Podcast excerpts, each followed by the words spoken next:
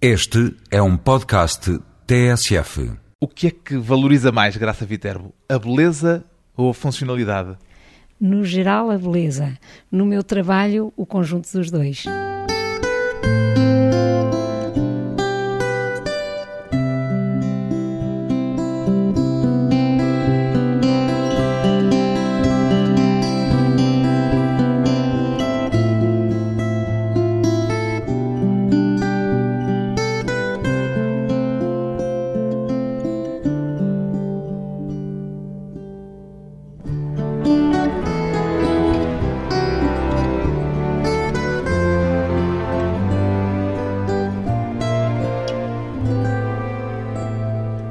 Graça Viterbo, decoradora de interiores. A ficha é necessariamente incompleta porque nunca revela o ano em que nasceu. Costumo começar com a idade também do entrevistado.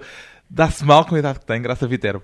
Não, gostava de ter menos mas eh, de certa maneira vamos sempre aprendendo com a idade e, sobretudo, aprendendo a lidar com ela. E a nunca a revelar, no seu caso? Eu gostava de não revelar. Acho que as pessoas têm que envelhecer bem. Houve uma altura que me custou, quando se está nos 40, faz muita confusão passar-se para essa fase. Aqui já fico contente por, com a idade que tenho, poder estar ainda tão apta e com tanta vontade de trabalhar como eu estou. Ao fim de 35 anos de carreira, o que é que estes 35 anos que já leva como decoradora de interiores lhe ensinaram? Ensinaram-me imenso, acho que é o saber, o chamado saber de experiência feito. Nesta profissão, quanto mais vamos fazendo, quanto mais obras se executam, mais nós vamos ganhando experiência para podê-las fazer ainda melhor. Mudou muita coisa na forma como encara aquilo que faz? Ai, acho que mudei. Acho que ao princípio tudo faz confusão, mesmo o próprio sentido da responsabilidade é sempre mais difícil de assumir. E em termos de opções estéticas? As opções estéticas sempre a evoluir, porque isto da decoração de interiores tem dado uma volta tão grande. Mudou e... a forma também como é encarada a decoração de interiores? Ai sim, eu acho que eu própria mudei com a maneira como a mudança se foi dando ao longo do tempo. Acho que tenho que estar sempre com os olhos muito abertos, estar sempre muito, muito aberta às mudanças. Acho que se não estiver, não é possível estar eh, a par de tudo o que está a acontecer. O fator moda é preponderante, é determinante naquilo que faz? Eh, moda, moda. Não é, não é preponderante. Mas há uma moda na decoração de interiores? Há, há, isso acho que há. há tendências? Há tendências, exatamente. As tendências que regem, no fundo, é, até como a moda, moda de roupa, na decoração de interiores há as mesmas tendências e vai sempre tudo evoluindo. E eu acho que aí nós temos que estar sempre aptos a ir a correr com essa mudança. A decoração de interiores é uma forma de arte ou, como por vezes é encarada, um capricho de gente rica, Graça Viterbo? Ai, não, ainda bem que fez essa pergunta, porque exatamente não podemos ser tidos como uma profissão assim. No fundo, vem do tempo do passado, chamam-se artes decorativas a decoração de interiores faz parte das artes decorativas e tem tanto valor como a arquitetura em si. Há tendência, talvez, porque se trata às vezes, entre aspas, de coisas bonitas, e o bonito, o que é que é o bonito, não é? Para cada um. O que é, que é o bonito para si? Exatamente. Para mim, se calhar, é a maneira como eu faço, é o meu estilo, é a maneira como eu jogo, no fundo, um clássico com um contemporâneo, com um atual, mas para outras pessoas será outra coisa. Mas de maneira nenhuma é um capricho. Acho que hoje em dia é uma profissão muito séria. Acho que todas as pessoas se habituaram um pouco a viver em espaços tratados, quer seja o sítio onde trabalham, quer seja o restaurante onde vão, o hotel onde ficam ou a sua casa. Mas as pessoas, cada uma gosta de viver num ambiente, se calhar à sua escala mas não deixa hoje em dia, quer seja jovem, quer seja mais velho, de pensar sempre no seu conforto, sobretudo, aliado ao tal belo como começámos a falar. Pois bem, é justamente esta arte decorativa e o percurso de Graça Viterbo que dão corpo ao álbum História de Ambientes, um álbum em que a certa altura a Graça Viterbo tem esta frase Nunca faço nada com a sensação apenas de agradar.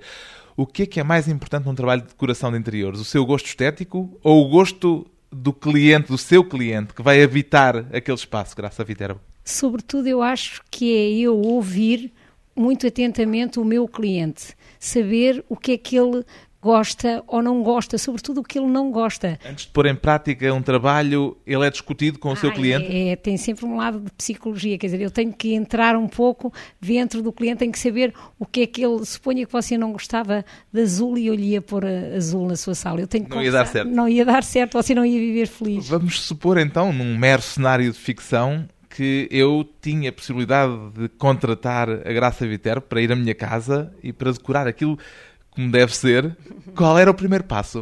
O primeiro passo era realmente ir lá consigo, era ver esse ambiente, que luz é que ele recebe, qual é o espaço, o que é que você quer fazer lá dentro, qual é Fazer a uma espécie de diagnóstico? Exatamente. E tentar captar, digamos, o mais possível o que é que você quer nessa mudança. Mas se eu não souber bem, porque não sei. Eu então vou tentar dirigi-lo o melhor possível, se calhar dentro até de um budget, de um orçamento que você O possa orçamento ter. aqui não seria problema. Tínhamos saído Isso era ou Euro Milhões e, Isso portanto, era- não havia era problemas ótimo, de isso era- orçamento. Isso era ótimo. Então eu acho que aí eu só queria saber Isto mesmo. é para fazer ficção, vamos com a Exatamente. ficção até ao Eu fim. só queria saber mesmo o que é que você gostava e o que é que você, sobretudo, não gostava.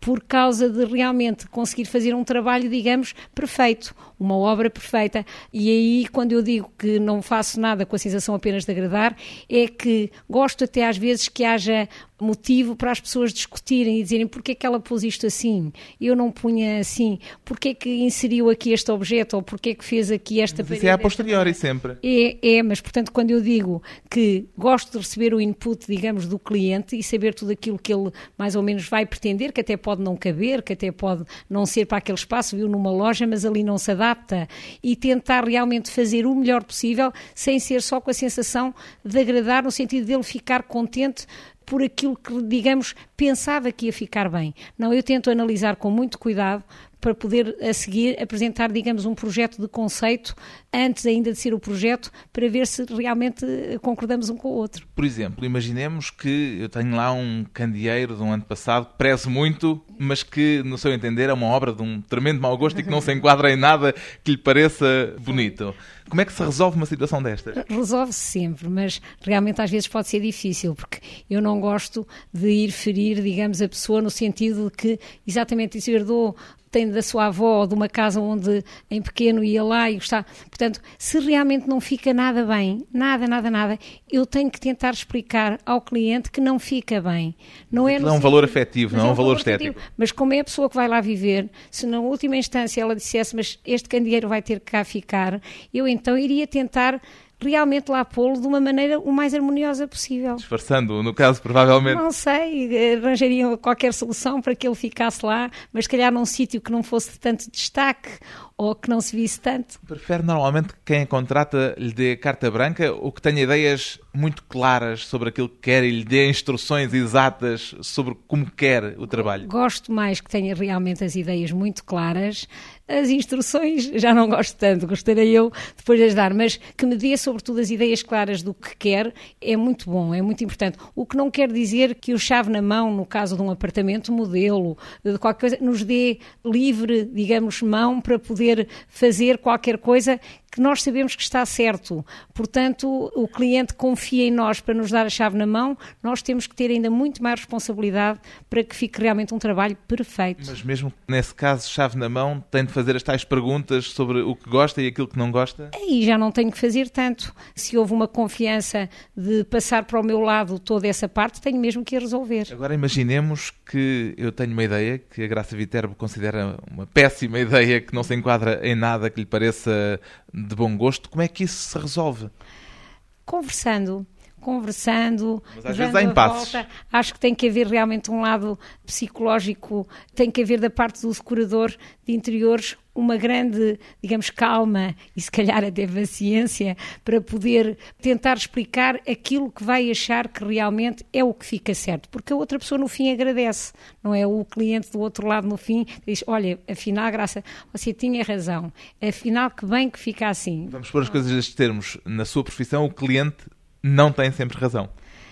Por norma, eu uso sempre a frase do cliente tem sempre razão. Acho que há determinadas situações que, mesmo que eu sinta que ele não tem, eu tenho que lhe dizer que ele tem mas cá dentro sei que às vezes não tem. E às, às vezes há esse conflito, há essa relação relativamente difícil e tensa entre aquilo que são as suas opções e aquilo que é o gosto ou o desejo do cliente? Eu, por mim, na minha experiência, tenho que lhe dizer que não tenho essas tensões, porque eu acho que isso tudo vai de um certo profissionalismo. Quer dizer, acho que se nós, ou essa ideia errada que às vezes se tem sobre o decorador de interiores, se nós realmente apresentarmos de início um projeto muito bem apresentado, com perspectivas, com boards de apresentação, com cores, com tecidos, se conseguirmos dar o mais possível a ideia ao princípio e não estar a fazer as coisas aos bocados, como às vezes sem querer, há outros decoradores, se calhar, que fazem isso, menos profissionais, e então ficam às vezes as pessoas com essa ideia.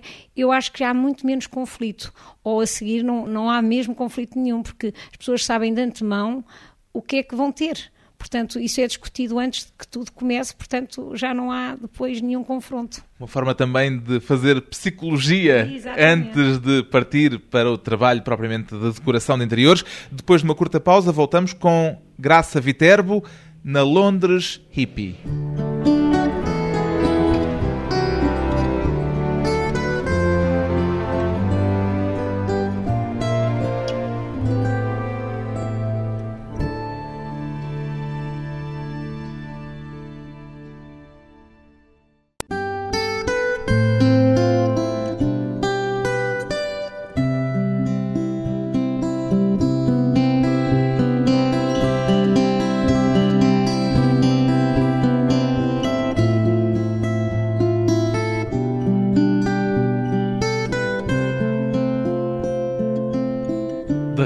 Conversa com a decoradora de interiores Graça Viterbo, que quis seguir belas artes antes de descobrir a decoração. O que é que une aquilo que desejava àquilo que acabou, afinal, por escolher, Graça Viterbo? Eu gostava muito de pintar, gostava de aprender mais daquilo que eu, digamos, sabia, mas por instinto encontra um traço de união entre aquilo que gostava de fazer e aquilo que veio de Ai, facto com, a fazer. Com certeza, isso até seria impossível, se calhar, depois de ter feito tudo o que fiz, se eu estivesse contrariada. O traço de união é o que? O desenho? O desenho, por exemplo, o gosto pelo belo, a arte, tinha que ter sempre uma componente artística, eu acho no fundo, eh, realmente depois não fui fazer, até tinha pensado fazer escultura nas Belas Artes, que era qualquer coisa que me fascinava e que eu gostava de fazer melhor ou de aprender. Acabou por trabalhar a vida toda em volumes na mesma. Exatamente, fui lá parar. Portanto, na altura, não tendo havido essa continuação, uma vez que eu estava no Liceu Francês e até tinha feito o exame à admissão da Faculdade de Direito, veja bem que diferença. Eu, Por imposição uh, familiar? Não, não, não, de todo, não. Eu, na altura. Por engano. Havia sexto e sétimo ano, tinha que escolher a linha, escolhi Direito e pensei que iria ficar. Nunca cheguei a entrar, fiz o exame de admissão, nunca cheguei a entrar. Portanto, no fundo, depois, por opção, surgiu. Não era a arquitetura na altura que eu pensava e de repente surgiu uma ideia realmente de saber que havia um curso na Fundação Ricardo Espírito Santo, exatamente de artes decorativas, mais ligada seria à decoração de interiores, que praticamente não existia ainda nessa altura. calhava bem com a sua vontade e o seu desejo de fazer desenho, por exemplo, dessa ligação ao desenho? Da arte, havia história de arte, era o Armando Lucena, o professor. Talvez todas essas componentes, já tinha estudado história no meu sexto e sétimo ano, era uma coisa que também me atraía, depois história do mobiliário, e de repente fui para esse lado. Que importância é que o desenho tem naquilo que faz ainda hoje? Ai, tem muita importância porque tudo começa na cabeça, não é? Mas normalmente passa logo para esquiço ou passa logo para desenho. E esses normalmente sou eu que os faço para depois passar para outra pessoa que tem mais tempo para poder fazer as perspectivas como deve ser, para poder desenhar como deve ser. Hoje em dia com o CAD e com o computador é diferente, mas tudo no fundo começa no desenho. Os Já rabiscos. Muitas vezes esquiços. os esquiços que começam muito cedo na sua vida com aqueles cadernos que enchia Exatamente. de desenhos na infância. O que é que costumava desenhar? Eu tentava desenhar tudo, mas gostava desde desenhar o que eu via à minha volta, fossem árvores, fosse mar, fosse barcos, não muito casas, mas tentava desenhar. Nem interiores ainda. Na, nem interiores, mas ia talvez um bocadinho para a moda. Desenhava, fazia os tais Vestidinhos. com tudo, ou começava, como eu disse, quase com aquelas bonecas de papel que se tem que recortar os vestidos. Eu não gostava de recortar os vestidos que vinham lá no papel. Gostava eu de os fazer e fazer depois eu o recorte e se calhar a boneca também a fazia eu. Portanto, e chegava a fazer esse processo todo? Exatamente, fazia esse processo todo. Isso ainda no Colégio de Freiras? Uh, exatamente, porque não era, eu não estava interna, portanto, no fundo, era o meu, o meu, colégio, mas eu fazia isto tudo mais em casa. Teve uma educação muito austera, como o Colégio de Freiras pode dar a entender? Não, não tive, não tive muito austera, talvez porque os meus pais e a minha família não eram tão austeros, não é? Mas o, o, Colégio de Freiras, a experiência, por exemplo, não pus as minhas filhas em Colégio de Freiras. Portanto, não foi uma experiência não, que quisesse transmitir dizer, aos tenho, seus filhos? Não tenho nem más recordações, nem boas recordações, quer dizer, passou-se, no fundo, sem essa austeridade, talvez. Era eu própria que, se calhar, a minha personalidade já não levava a que eu ficasse também ligasse a essa austeridade que podia haver num colégio dessa altura. Quando é que descobriu que a decoração de interiores podia ser uma profissão, porque não era evidente nos anos 60 que não, não disto era. se fizesse profissão. Foi talvez quando realmente eu depois, sobre o curso que havia na Fundação Ricardo Espírito Santo, que era um curso longo, no fundo eram quatro anos, mas à medida que eu fui fazendo, sempre com muita seriedade, comecei a perceber que seria se calhar essa a vida que eu ia seguir o que eu comecei logo a pensar é que quando acabasse o meu curso da Fundação Espírito Santo iria para o estrangeiro. E quando foi para Londres já era à procura das artes decorativas isso, que não, ia? Isso, isso, já fui. Eu fui aqui primeiro à Embaixada Inglesa fazer uma pesquisa sobre cursos que pudessem ser, no fundo, uns cursos de pós-graduação aos quatro anos, que já eram longos, que eu tinha feito aqui. Portanto, assim nasceu da minha pesquisa. Eh, encontrei uma que gostei mais, como não havia ainda internet, não é? nessa altura tinham que se escrever cartas, tinha que se pedir, recebia umas brochuras e acabei por optar por este curso que eu venho a fazer da Inchbold School of Design. E apanhou Londres naquele período da efervescência dos anos ah, 60. Isso, isso apanhei, isso apanhei. Portanto, estamos a falar em 1966, 67, portanto, exatamente na altura que eu acho que é melhor para se poder aterrar, digamos, em Londres. Participou dessa efervescência? Ai, participei o mais possível acho que tudo o que acontecia era tão marcante, era tão forte na área da música, já na área do design, ainda de começo de design, decoração de interiores, da moda, que no fundo nós tínhamos que ser completamente envolvidos por tudo o que estava à nossa volta. Eu estava uhum. mesmo no centro, em Chelsea, portanto era o começo de Kings Road, era o começo de, de Carnaby Street. Carnaby Street, a Rua dos Hippies. Exatamente, era o começo Ainda dos hoje. hippies, no fundo, exatamente. Como é que na altura uma rapariga portuguesa, de boas famílias, educada num colégio de freiras,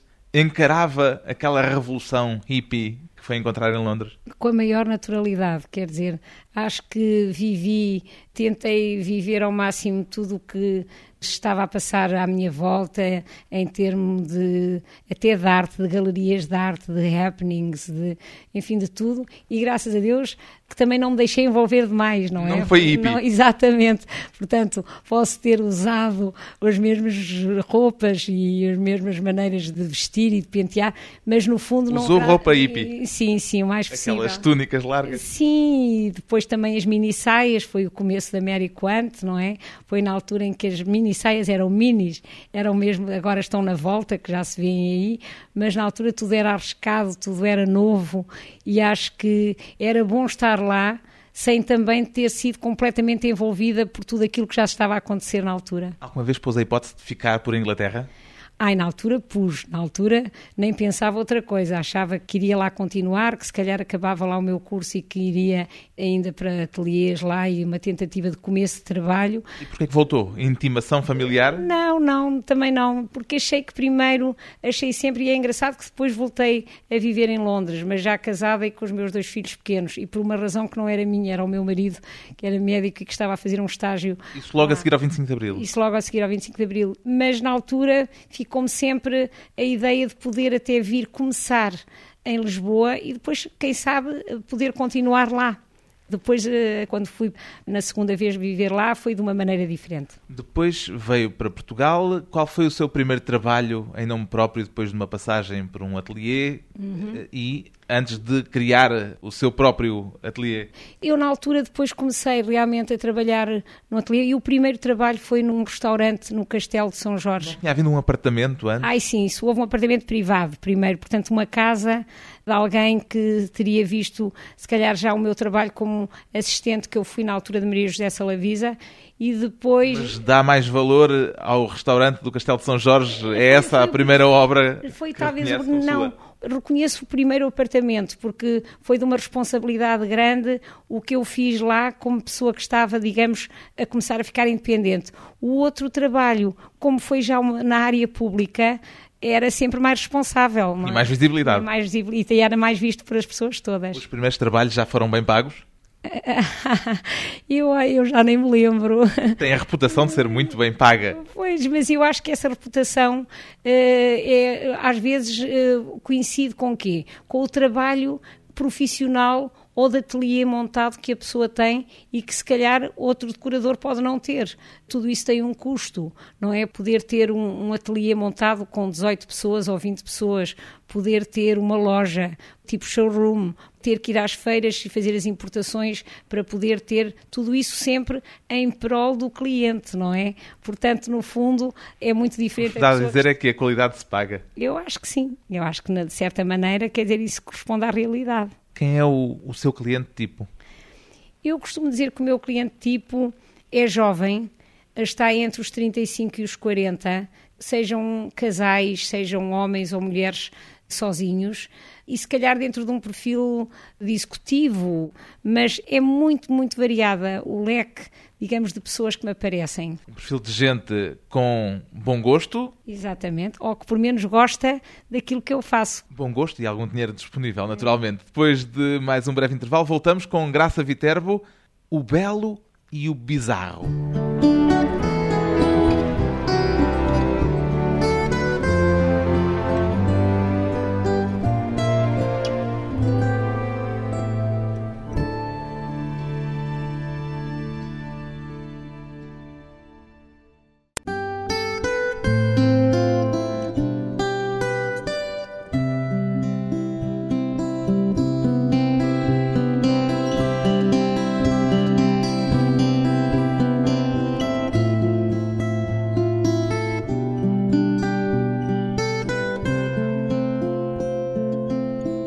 Convidada hoje para a conversa pessoal e transmissível uma decoradora de interiores que tem como lema uma frase de Baudelaire: O que é belo é sempre bizarro, Grata Viterbo. Se calhar nem sempre, mas, mas eu acho que sim. Ou seja, para mim o bizarro é sempre aquela nota um pouco diferente que torna, no fundo, um trabalho único. Isso é uma frase de Baudelaire que ainda tem ali Exatamente, pintada é... por cima da porta do seu escritório. Exatamente. Le beau est toujours bizarre. O belo é sempre bizarro. É uma frase que está ali há muito tempo? Está, está há muito tempo. É uma frase que eu uma vez li e que gostei muito e, portanto, tenho ali e vejo-a todos os dias. Faz questão, já o disse, de colocar sempre qualquer coisa de insólito no seu trabalho. O Porquê? Bizarro, o tal, o tal bizarro. É o tal bizarro. É talvez aquele toque que se calhar torna a decoração mais especial. Dê um uh, exemplo prático. Por exemplo, uma pintura, digamos, qualquer pintura, aquilo que nós chamamos uma pintura em trompe que é, portanto, uma pintura que lhe parece, suponha que você tem uma parede lisa e não tem vista nenhuma e de repente vai pôr nessa parede uma porta aberta, se calhar com, com um gato a espreitar no chão através dessa porta, ou um passarinho que está a entrar por a frincha dessa porta quando está entreaberta. Isso é bizarro, quer dizer, você não, não espera que de repente, ao olhar para uma parede cega que não tem ali nada, de repente apareça essa porta ou essa janela. Portanto, são toques, tanto pode ser qualquer coisa como esta, que no fundo é uma pintura que se tem que fazer, que vai falsear essa parede cega, como pode ser de repente um objeto especial. Um objeto que não se encaixa, não bem, se encaixa bem, naquele conjunto? Que parece que à partida não iria ficar ali bem. Ou porque é que ele está ali? As pessoas vão se perguntar. E eu acho que é engraçado, não só as pessoas como eu, quando escolho esse objeto ou faço essa pintura ou uso uma cadeira especial que se calhar tem o espaldar alto demais para o sítio onde está ou, e há sempre aquela pergunta de que não percebo bem porque é que ela pôs aquilo ali ou não percebo bem e eu gosto que as pessoas se façam essa pergunta. Naquilo que faz há sempre alguma coisa que não tem, algum elemento que não tem a ver com o resto? Se calhar nem sempre, mas eu tento sempre procurar qualquer situação dessas. Um elemento de ruptura? Exatamente, acho que é engraçado. Qual é a função desse elemento perturbador? É chamar a atenção? Eh, se calhar não é chamar a atenção, é o tal bizarro. É de repente, porque às vezes esse bizarro é belo. E, portanto, se as pessoas me deixarem, porque às vezes pode haver do outro lado, lá está o que falámos ao princípio, cliente. o cliente, que pode dizer, ou, ou, sobretudo às vezes o problema é o amigo do cliente, não é? Que vai, vem lá perguntar porque é que ela vai fazer isto assim. Mas se o cliente deixar ir até ao fim com as minhas ideias, que partem elas todas de um conceito inicial, que formam um todo, vai haver talvez essa peça especial que vai às vezes fazer contraste, em vez de estar em sintonia com os outros, ele faz um contraste, mas é de propósito. Os clientes portugueses são relativamente mais difíceis ou mais fáceis do que, por exemplo, clientes ingleses que também eu, têm? Eu acho é que às vezes eles confiam, são com certeza tão bons, mas eles confiam menos no decorador. Ou quase que às vezes podem ter um bocadinho hum, quase que podia chamar, quase não, não queria dizer de vergonha, mas às vezes tentam omitir que foi um decorador de interiores que lhes fez as coisas. Ou, e eu acho que às Porque vezes. ainda há uma espécie de não ideia sei, de menorização. Às, às vezes, não sei, às vezes, por exemplo, acho que um cliente estrangeiro é como se tenha sempre muito orgulho no decorador que escolheu e gosta até se calhar numa sala dizer que é o decorador tal ou tal que lhe está a fazer a sua casa ou o seu apartamento.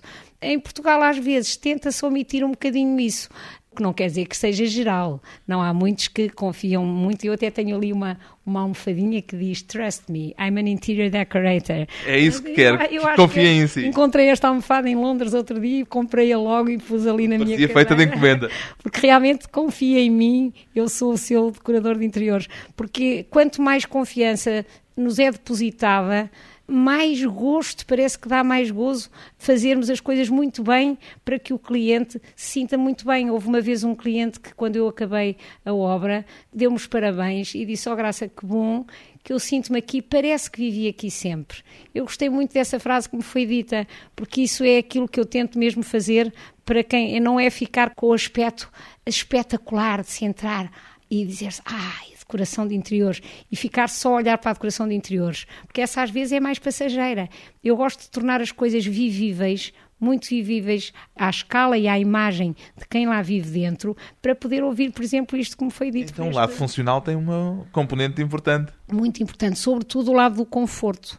Acho que nunca pode ser, como começámos por ser só bonito. Porque começou por me dizer que dava primazia à beleza. No geral, no geral, não é? No meu trabalho, como eu digo, o bonito tem que estar, ou o belo tem que estar associado ao conforto. Não pode ser uma coisa só bonita e de repente não ser confortável. O conforto e a qualidade são, para mim, talvez as palavras-chave num projeto de decoração de interiores. Perguntava-lhe se os clientes portugueses são mais fáceis ou mais difíceis do que, por exemplo, clientes ingleses, se os portugueses que a contratam lhe põem menores ou maiores dificuldades, mas num outro sentido também, se são abertos e receptivos a surpresas, a este toque de bizarro que dá beleza, no seu entender, ao interior. Eu acho que, mesmo que não estejam tão abertos, eu tento, através dessas tais conversas, como lhe disse ao princípio, que eles se tornem mais abertos. Eu acho é que às vezes os clientes hoje em dia ficaram um bocadinho mais complicados e mais difíceis, também se calhar por causa da internet. Eles hoje em dia têm acesso gostam muito às vezes de dizer, ah, eu fui ver isto, ah, eu vi isto na internet, ah, eu vou ver. E é como se estejam mais seguros em relação a tudo aquilo que nós nos apresentamos, dizendo-lhes, ah, mas eu já vi isto. Não faz mal nenhum. Ainda, contrapõem ainda mais Exatamente, aquilo que diz, aquilo que lhes propõe. se calhar mais do que se fosse aqui há uns anos, em que não podiam ter esse acesso, o que não quer dizer que isso não seja saudável, mas a base, sobretudo, principal num diálogo e numa ligação cliente decorador de interiores é confiança. E eu acho que é logo o primeiro passo de confiança, que é quando eles escolhem determinado decorador de interiores. É porque se calhar já viram alguma coisa dele e gostam. Portanto, depois têm que estar um bocadinho confiantes naquilo que ele lhes vai apresentar. O que é que diria que marca o seu estilo? Eu acho que o meu estilo, o que o marca é talvez uma atualidade e um lado contemporâneo ligado sempre a qualquer tradição, a qualquer lado tradicional. Eu gosto sempre de fazer umas certas misturas. Sei que hoje em dia as pessoas cada vez ligam menos ao aspecto tradicional tentam até escondê-los. Como sabem, é um tipo de decoração hoje em dia muito mais, eh, digamos, eh, no seu lado mais, mais simples, no sentido de, de mais minimalista. mais minimalista, mas às vezes eu... A sua decoração não é isso, não é minimalista? Não, não, não vou tanto por esse lado. Porquê? Porque dou um bocadinho de ligação mais a. Acho que no decorrer dos anos é um pouco como nos anos 60, que falámos há bocado, usou-se tanto os plásticos, os perspexes, os aços, os metais, e depois, durante um tempo a seguir, durante os anos 80, os anos 90, tornou-se a voltar um pouco ao passado, tornou-se a usar móveis mais antigos, misturados com os outros. Agora está-se numa fase mais minimalista. Portanto, isto é sempre por ciclos. Lembro-me de a ter ouvido anos, dizer em tempos que mistura estilos porque uma decoração excessivamente moderna cansa muito, era a sua expressão. Quer dizer que se desatualiza rapidamente? Eu acho que realmente passa um bocadinho quando tudo o que é moda, moda, como eu dizia há bocado, acaba por passar de moda. O que se faz hoje que não se fazia há 10 anos, por exemplo? Ah, vive-se de uma maneira, eu acho que as pessoas vivem a maioria nos ambientes um bocadinho mais estereotipados, porque no fundo é como se a pessoa leva às vezes os cantos dos showrooms para casa, não é? Você vai, por exemplo, ao Habitat ou vai ao IKEA, está tudo preparado, o que é ótimo, que é muito mais fácil, mas no fundo, sem querer, depois N pessoas têm o mesmo ambiente, porque aquele ambiente que está no showroom ou na loja vai diretamente para casa, não é? E é o mesmo sofá, com o mesmo candeeiro, viver na loja. almofada. E o que eu tenho pena é que falta-lhe lá o tal bizarro, quer dizer, se calhar falta a cada um personalizar esse ambiente para onde vai esses mobiliários, esses acessórios e isso que se vê nos showrooms. Quando entra em casa de alguém pela primeira vez, qual é a primeira coisa em que repara? Normalmente mais nas pessoas. Mas a decoração, a decoração de uma casa conta muito sobre quem a habita? Eu acho que deveria contar. Sobretudo, eu costumo dizer até às vezes o hall de entrada, quer dizer, mal se põe o pé dentro de uma casa, acho que o hall de entrada, grande ou pequeno, é aquele que reflete um pouco quem lá vive.